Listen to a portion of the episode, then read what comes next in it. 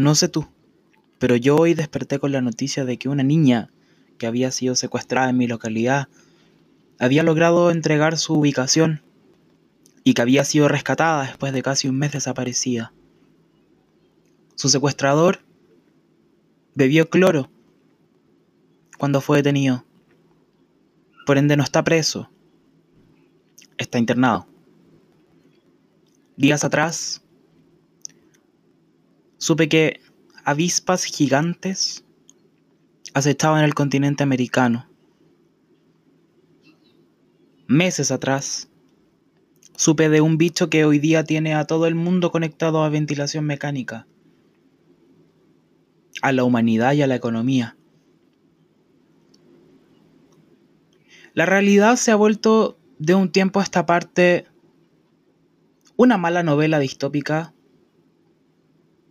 porque ni siquiera carga el glamour de una pluma virtuosa, ni siquiera es una buena obra.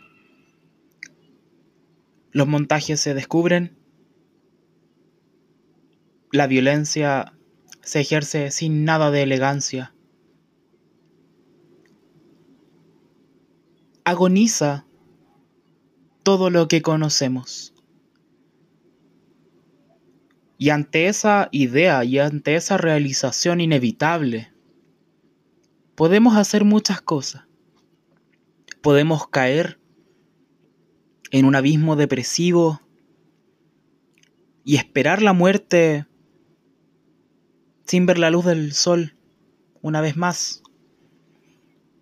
Podemos correr en una eterna banda de ansiedad incorporando todos los estímulos que encontremos dos o tres veces y cargarnos de información.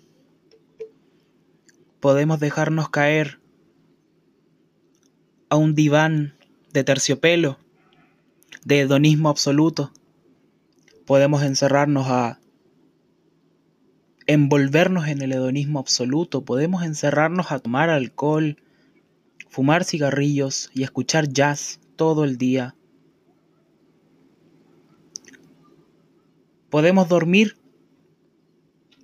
como gates, con gates, todo el día.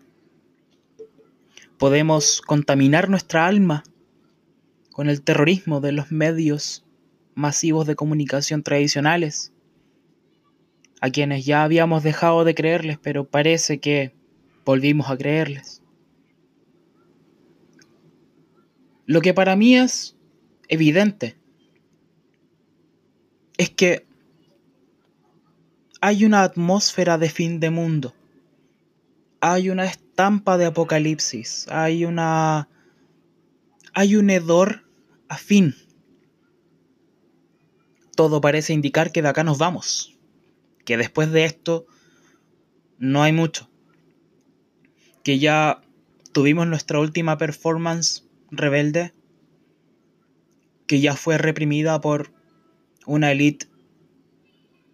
Mira, que están los huesos con sus articulaciones hecha polvo.